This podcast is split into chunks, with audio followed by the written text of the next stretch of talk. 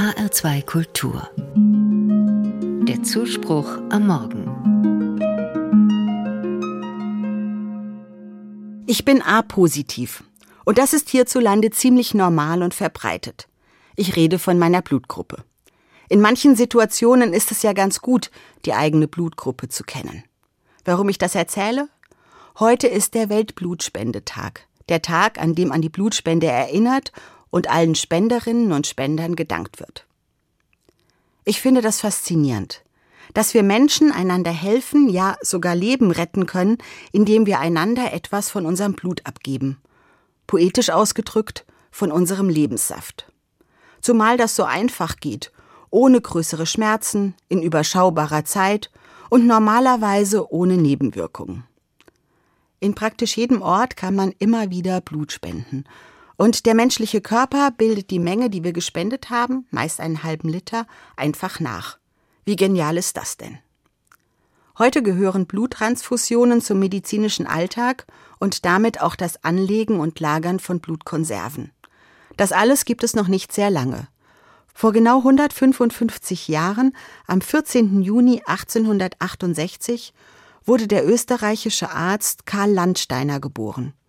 Ihm fiel bei seinen Forschungen auf, dass beim Aufeinandertreffen von Blut dieses manchmal verklumpt und manchmal nicht.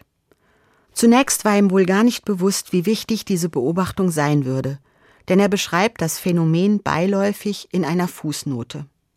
In den Jahren darauf hat er zusammen mit anderen Kolleginnen und Kollegen dann das noch heute gültige System der Blutgruppen erforscht. Damit waren dann auch Bluttransfusionen möglich. Die erste wurde 1907 erfolgreich ausgeführt. Bis sich diese Behandlungsmethode verbreitete und es dann auch gelang, Blut haltbar zu machen und zu lagern, vergingen aber noch einige Jahre.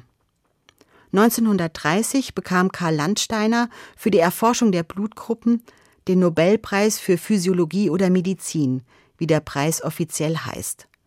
Da lebte und arbeitete er bereits einige Jahre mit seiner Familie in den USA. Seit den 1920er Jahren hatte er dort eine wissenschaftliche Stelle. In den USA konnte er bis zu seinem Tod 1943 weiter forschen.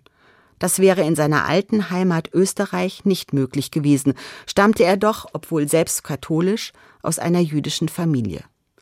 Vielleicht ist das auch der Grund, wieso er so lange in Vergessenheit geriet. Dabei hat Karl Landsteiner nicht nur in der Blutforschung entscheidende Entdeckungen gemacht. Gemeinsam mit anderen Wissenschaftlerinnen und Wissenschaftlern brachte er die Erforschung und Behandlung von Kinderlähmung, Fleckfieber, Syphilis und vielen anderen Krankheiten entscheidend weiter. Ein schönes Zeichen, dass der Weltblutspendetag auf den Geburtstag dieses großen Mediziners gelegt wurde. Schließlich verdanken wir Karl Landsteiner, dass uns das Blut anderer Menschen im Notfall helfen oder sogar unser Leben retten kann. Und auch wir können das mit kleinem Aufwand für andere tun.